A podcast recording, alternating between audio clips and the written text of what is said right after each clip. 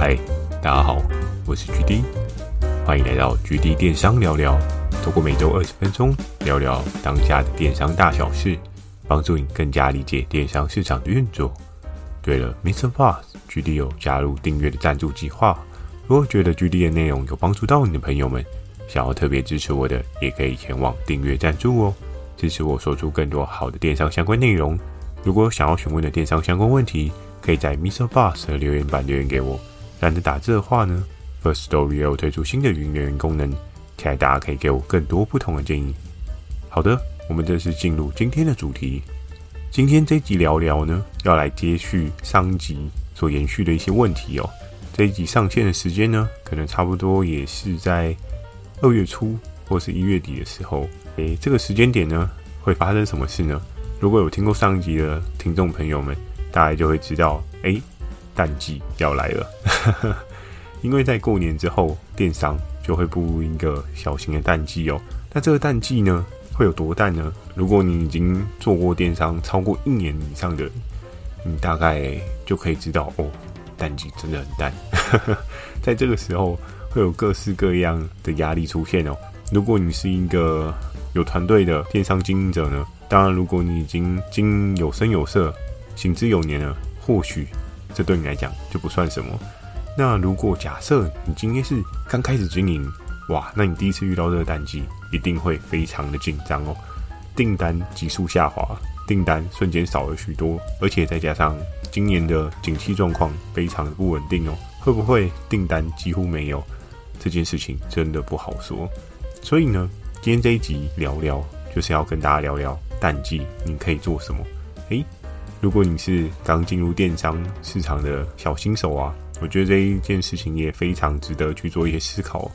因为淡季可以做的事情，跟你一开始跟你一开始建构你电商整个规模所能够做的事情，也有一些相似之处哦。所以在这件事情上面呢，你可以做一些对应的思考跟发想。那今天会跟大家分享三件淡季你可以做什么的事情，做一些对应的思考点。而这些呢，就是在过往我的这些经验当中，跟合作伙伴聊过的时间。因为我们至少经历过了大概七八年的淡季吧，所以淡季的时候要干嘛，我们都非常的清楚。淡季的时候，我的合作伙伴他们可能会做什么，我也大概心里已经有个谱。所以在今天这一集呢，就陆陆续续的分享给大家哦。那淡季你可以做什么？第一件事情呢，是我同整我的合作伙伴最长淡季会做的事情是什么呢？新人才的找寻哦。很多人可能会很好奇，想要问 GD 说：“哎，GD 啊，可是我才刚开始进入电商这个市场，那我一开始就找人，这样好吗？”嗯，如果假设你真的盈利的状况都还没有转起来，当然找人这件事情，我是觉得还不用，因为如果你都还没有赚钱就开始花人力成本找人去做啊，这件事情是效益不太大的，因为你连对应主要的产品啊，跟你的对应商品架构都没有架构好，那人进来呢？当然可以帮你节省一些时间，可是你找人进来没有事情给他做，那你等于也是白花钱。所以，如果是在刚开始做电商的人啊，除非你已经有打算好要做到什么样规模，那你可能找对应的人才，我觉得会是适合。但刚开始起步的时候，多半我相信应该是自己先扛下，或者是你可以找一些外包的人才。像现在人力市场啊，要找人应该不是一件太困难的事情哦。我还记得有听过有些合作伙伴有分享，诶，其实，在现在的人力市场，不止像我们过往所知道五一八人力银行，还有更多更多的选择哦。比如说像什么小鸡上工啊，还是 Tasker 啊，各式各样这个行业类别，有一些新的可能性冒出来哦。那如果你今天有需要包货，又或者是你今天有需要美编，maybe 都可以在这些平台上面找到一些外包人才。那初期的时候呢，就不太需要去担心这样的事情哦。你可以把对应的工作呢发包出去给对应的人去做一些处理，那你就会有更多的时间去做更有意义、更有价值的事情。为什么淡季的时候，我的合作伙伴们他们都会找寻人才呢？因为在我经手的合作伙伴，当然规模有大有小，但是大部分呢都是已经有一定年纪了。这样讲好像有点奇怪。应该是说他们都已经有一定的经验哦，然后电商的规模呢也构筑到一个对应的水位，所以他们大概都知道在这个时候他们要做什么。那在这个时候，他们为什么会找寻新的人才呢？我们可以看到，我觉得这应该是差不多就业市场大家都有的想法哦。比如说在过年之前，有一些公司可能就会办尾牙，又或者是在过年之后，有些公司它就会办春酒。那很多人都会在期待是说，诶，我今天除了拿到年终以外，我的尾牙，又或者是我的春酒，是不是可以得到对应的一些额外的 bonus？比如说啊，今天抽到了 iPhone 啊，今天抽到了 AirPods 啊之类的，或是你今天抽到一个超猛的现金奖，对不对？那你可能就想说，诶，今年辛苦一年，好，准备收工，换一个新的环境试试看。所以在这个淡季的时候呢，通常会有一些人员的异动哦。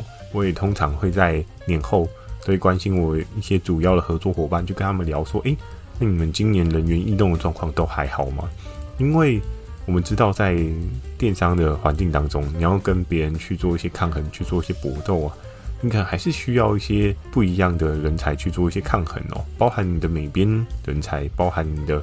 出货人才，包含你的客服的人才，这各式各样的位置啊，都有它对应的重要性哦。所以，当过了一个新的一年，没有想到你的组织架构呢，可能也有一些异动。那在这个时候，很多电商的合作伙伴，他们就会尽快的去找对应新的人才去做一个补充，去让这一个空缺呢不要空缺太久，不然这样的话也会造就成他们对运转上面的困难哦。所以在淡季的时候呢，大家都会毛起来，疯狂的找人才，可能五一八消费的对应成本啊，也会稍微拉高一点点，看有没有机会找到更适合自己的人才哦。所以如果假设你今天是已经进电商，可能 maybe 有个两三年，有些规模了，那你可能想说把你的组织架构稍微壮大一点的话，在淡季的时候找新人才这件事情是一个还蛮重要的事情哦。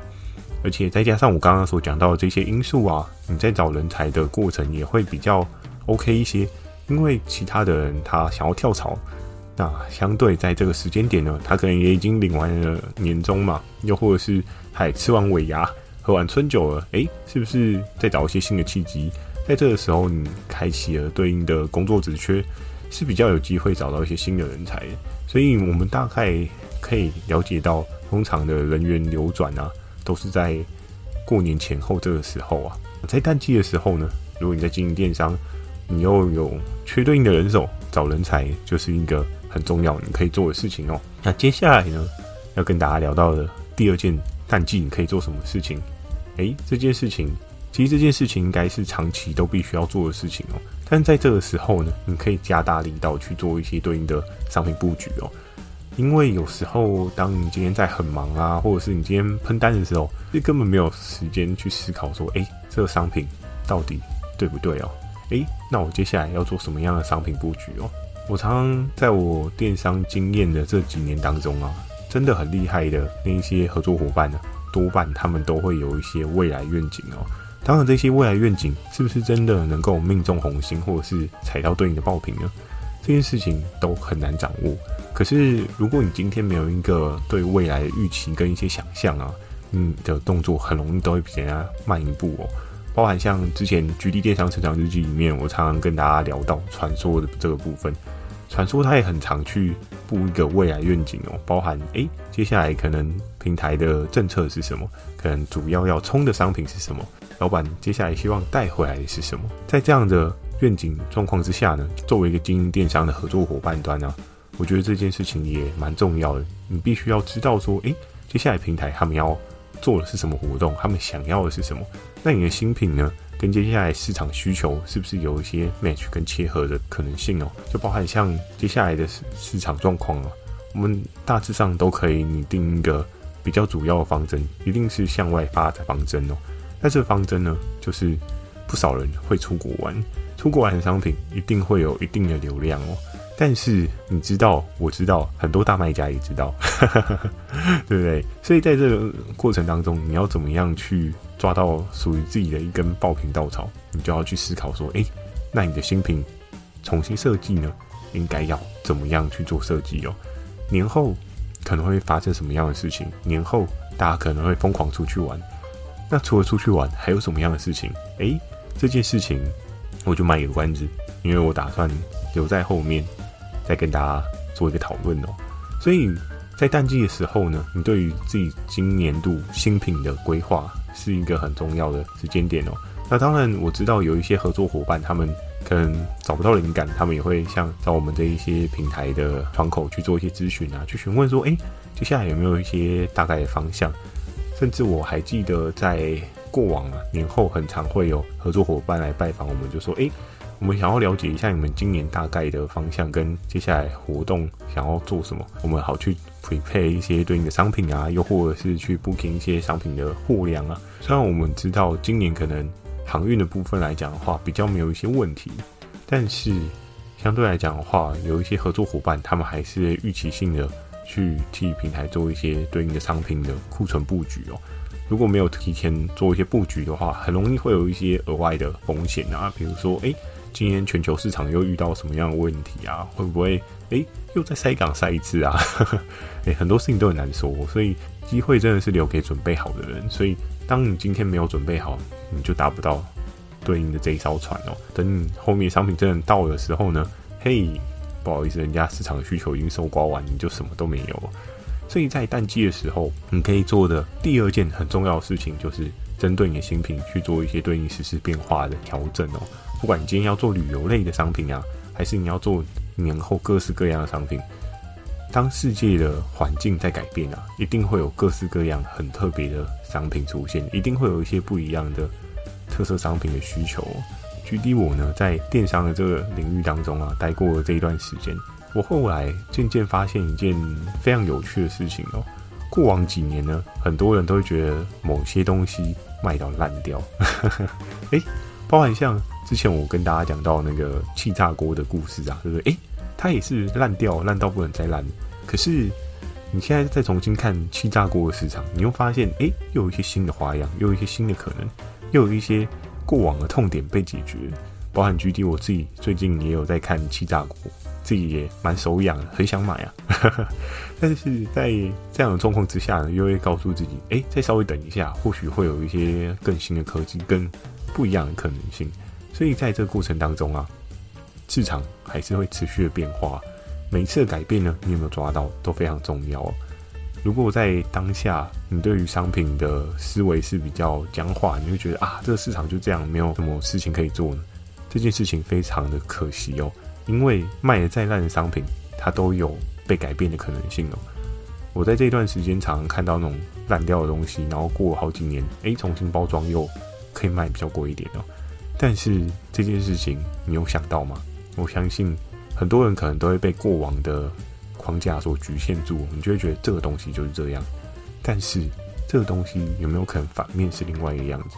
所以不要觉得过往的爆品就不会是爆品哦，过往的爆品它陨落一定会有一些对应的问题跟对应的状况。那既然它陨落了，是不是有一些痛点可以被解决，重新包装成一个新的爆品呢？这件事情就非常值得你再多花一些时间去做一些思考。那在淡季的时候呢，如果没有方向，找找看看过往热卖的东西，去做一些思维上面的强烈碰撞，也是一个很好的选择哦。好的，那最后一件淡季可以做什么事情呢？我相信这件事情很多人可能 maybe 年前就会做了，但如果你年后还没做的话，我觉得在淡季的时候也可以做啦。这件事情也是我常常会跟合作伙伴去确认的商品哦，就是诶，根本没赚的商品，你是不是应该还要继续做？在这件事情上面啊，我相信应该能做生意啊，不是做公益吧？就是大家都希望，哎、做生意要能够赚钱，但是很多的电商经营者啊，很容易掉入一个哇订单很喷的状况，就就做到最后啊，做的身体健康，嗯，还没有很健康，因为出单出的太累了，所以会有一些各式各样的身体损伤，比如说，哎、睡觉没睡好，压力太大，哎、交货货量不稳啊，然后导致被平台罚钱啊之类的。所以，嗯在这个淡季当中，你可以去果断的分析一下，诶，你这个商品的利润值是否是好的哦？我在年后啊，有时候我也会跟我的合作伙伴去聊，诶，你对应去年热卖的东西，后面还有没有做？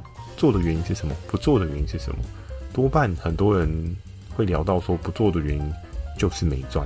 为什么呢？因为在平台的互相制衡厮杀之下，当然每个平台它会有不同的消费族群，可是毕竟常常可能某一些比较大的平台啊，或者是 PC Home 啊、雅虎啊、某某啊三家跟三国一样，常常三家可能会互相比一下对应价格，就说哎、你给某某这个价格，哎、你给雅虎这个价格，哎、你给 PC Home 这个价格，然后多半呢以。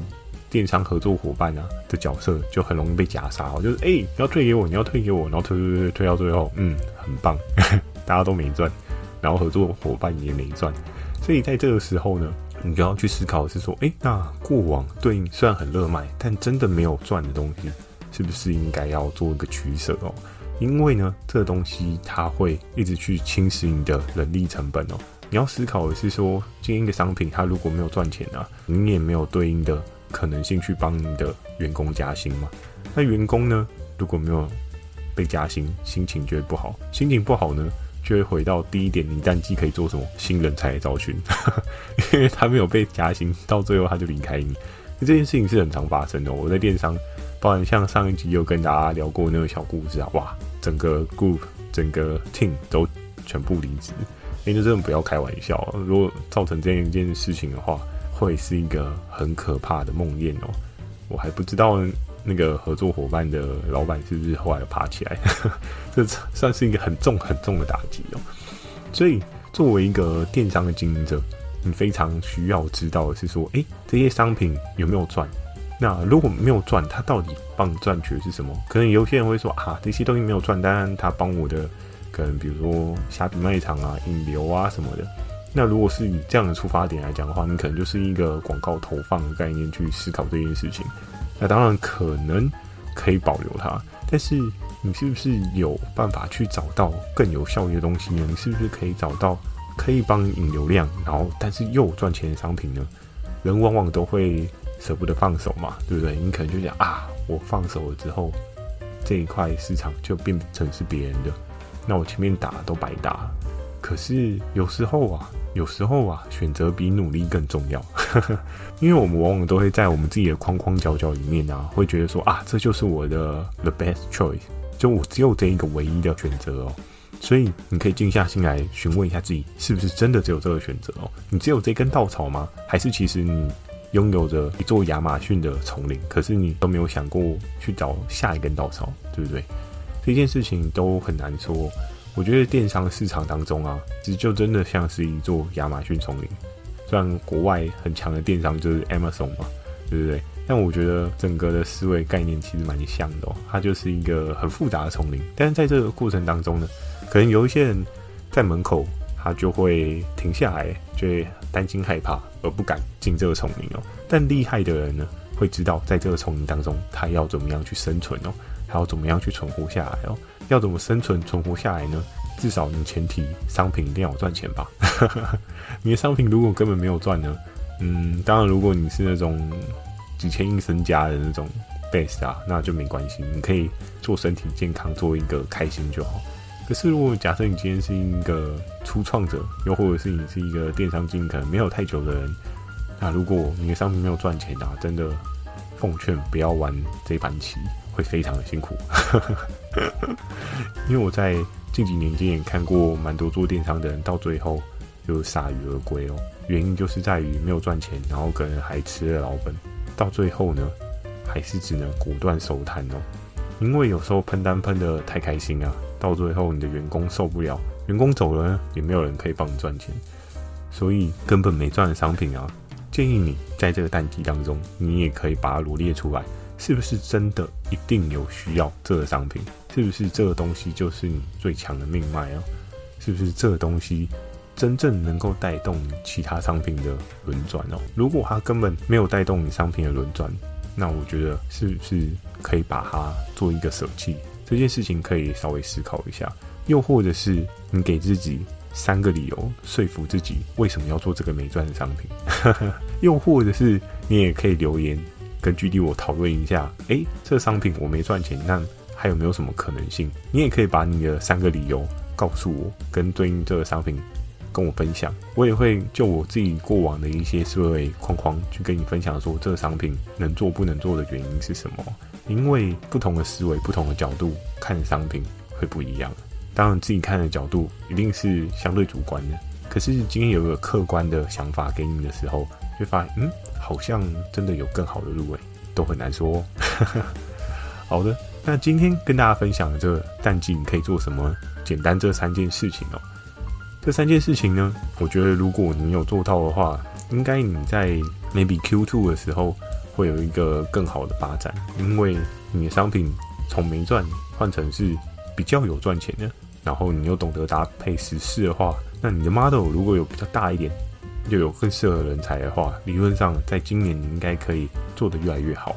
当然，我们知道景气环境的状况可能我们无法控制，可是你自己的基本面啊。一定要先打好，那你才有办法呢，去面对这个可怕的二零二三哦，对不对？大家都说今年会难过，会多难过呢？没有经历过都不知道，试试看就知道了。先把自己肌肉练起来，那你才好去抵抗这个可怕的大环境嘛。好的，那今天的分享呢，就跟大家分享到这边。喜欢今天的内容，也请帮我点个五颗星。如果想要询问的电商相关问题啊，又或者是像刚刚讲到了没赚的商品，你也想要问问我啊。也欢迎大家可以在 Mr. Bus 留下你的反馈及问题，或是 First Story 语音留言给我，或是你怕太多人看到的话，呵 呵你也可以在 Facebook 跟 IG 私讯给我啊，我也可以回复你的私讯，这是没有问题的。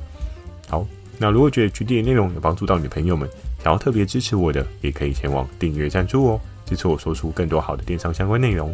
记得锁定每周二跟每周四晚上十点的 GD 电商成长日记，还有每周日。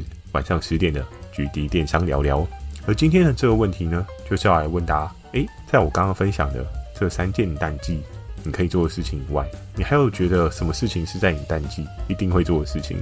当然，有些人可能会说：嗯，为了要储备好今年的体力，我决定我淡季要去健身房努力健身一个月。